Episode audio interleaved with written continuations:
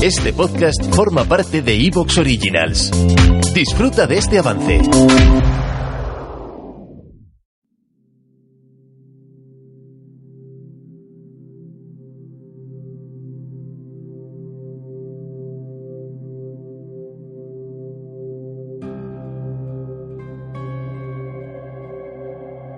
En el programa anterior descubrimos la historia de Eneas,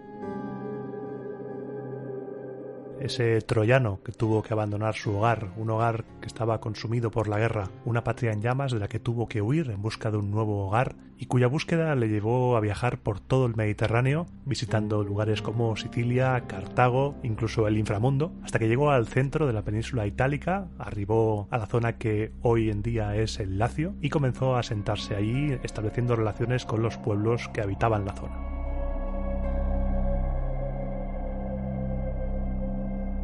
Repasamos los conflictos que tuvo para asentarse en el territorio y finalizamos el relato con su muerte. Y en el programa de hoy seguiremos avanzando por la estirpe de Eneas hasta llegar a Rómulo y Remo. Una vez llegados a Rómulo y Remo echaremos el freno, porque me gustaría hablar en ese momento del origen de la ciudad de Roma.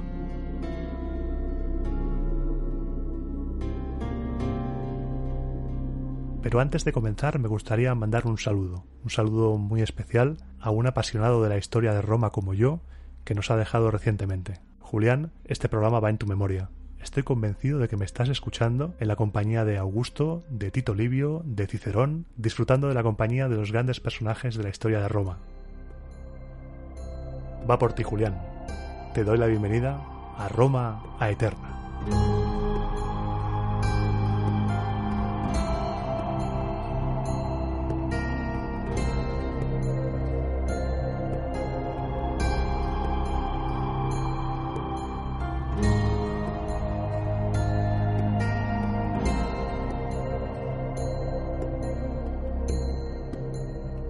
Tras la muerte de Eneas, Julo Ascanio, su hijo, decidió marcharse de la ciudad de Lavinium.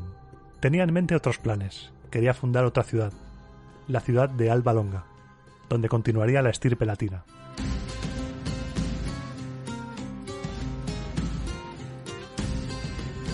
Julio Ascanio fundó con éxito la ciudad de Alba Longa y durante cuatro siglos sus descendientes reinaron.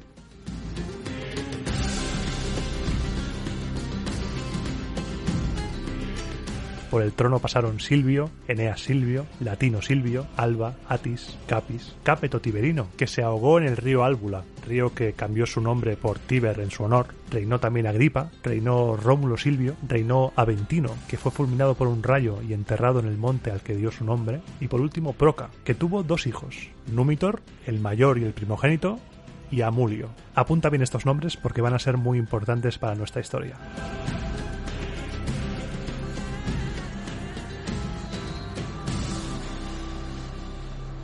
Tras la muerte de Proca, subió al trono Númitor, el hijo mayor, el primogénito, pero Amulio no aceptó el orden sucesorio y le arrebató por la fuerza el trono a su hermano.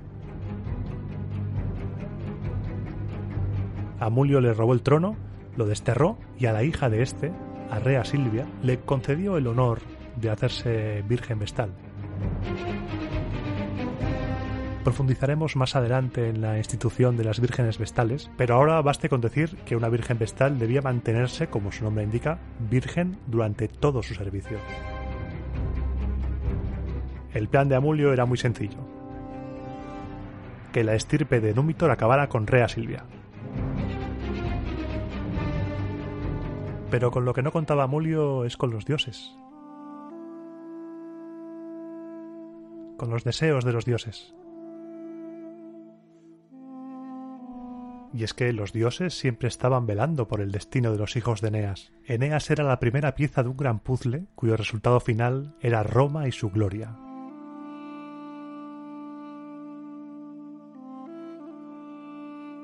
Rea Silvia debía concebir a los fundadores de Roma.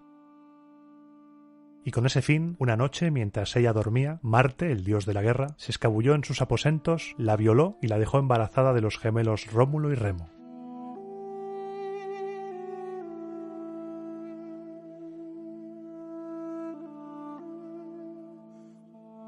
Esto a Mulio, por supuesto, no le hace ni pizca de gracia, y en cuanto se entera, ordena encarcelar a Rea Silvia y ejecutar a los gemelos, que son arrojados al Tíber para que mueran y no puedan reclamar su legítimo derecho al trono de Alba.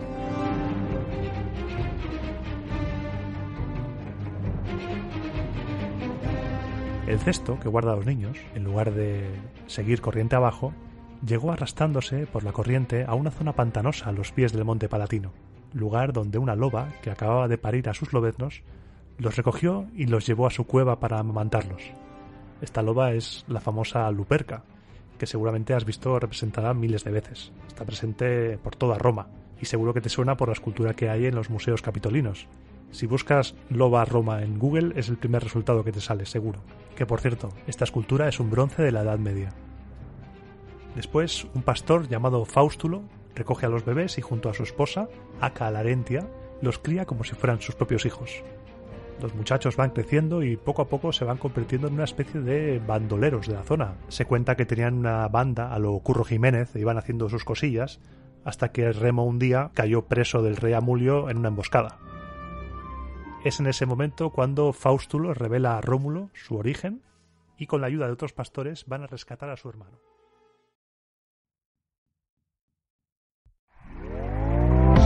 ¿Te está gustando lo que escuchas? Este podcast forma parte de Evox Originals y puedes escucharlo completo y gratis desde la aplicación de Evox. Instálala desde tu store y suscríbete a él para no perderte ningún episodio.